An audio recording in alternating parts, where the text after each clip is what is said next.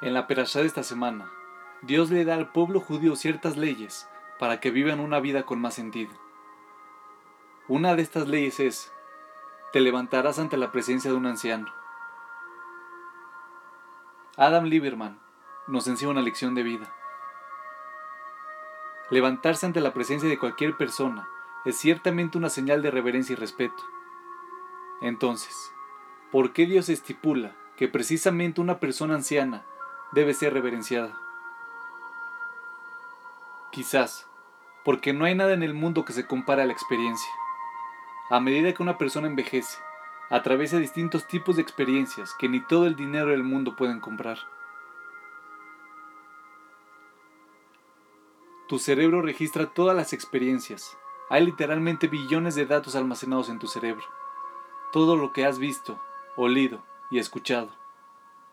Esta es la razón por la cual podrías reconocer instantáneamente a una persona en la calle, a pesar de que no la hubieras visto en más de 10 años. Lo que debemos entender es que todas las decisiones que tomamos están basadas en nuestras experiencias de vidas previas.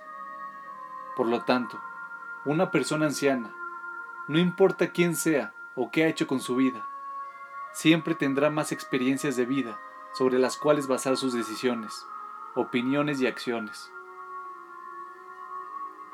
Ciertamente, esto no significa que las personas mayores siempre saben la respuesta correcta o que siempre pueden dar el mejor consejo.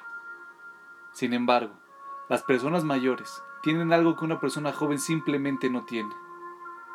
La perspectiva y las poderosas ideas que los años de vida en este mundo le han dado.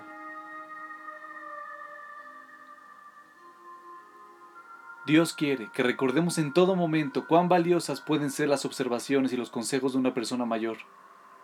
Son tan valiosas que de hecho, cuando estás ante la presencia de una persona anciana, debes levantarte. E incluso, si por alguna razón no te pones de pie, no agraves la situación desechando sus palabras. Sus consejos pueden darte la perspectiva fresca que has estado buscando.